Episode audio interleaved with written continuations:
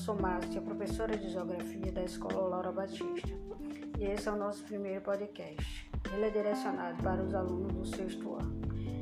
Nesse segundo trimestre, nós vamos aprender sobre o Sistema Solar. O Sistema Solar está localizado na galáxia Via Láctea, que consiste no conjunto de planetas e diversos outros astros do universo, como os asteroides, meteoros, cometas, satélites, entre outros. O Sol é a estrela central desse sistema, exercendo intenso domínio gravitacional sobre os demais corpos.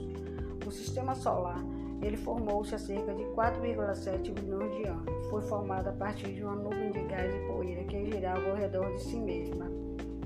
O nosso sistema solar é oficialmente constituído por oito planetas. Esses planetas são Mercúrio, Vênus, Terra, Marte, Júpiter, Saturno, Urano e Netuno. Agora nós vamos falar sobre a atividade proposta. Nessa atividade, primeiramente, vocês, alunos, irão responder um questionamento sobre o que vocês aprenderam no primeiro trimestre.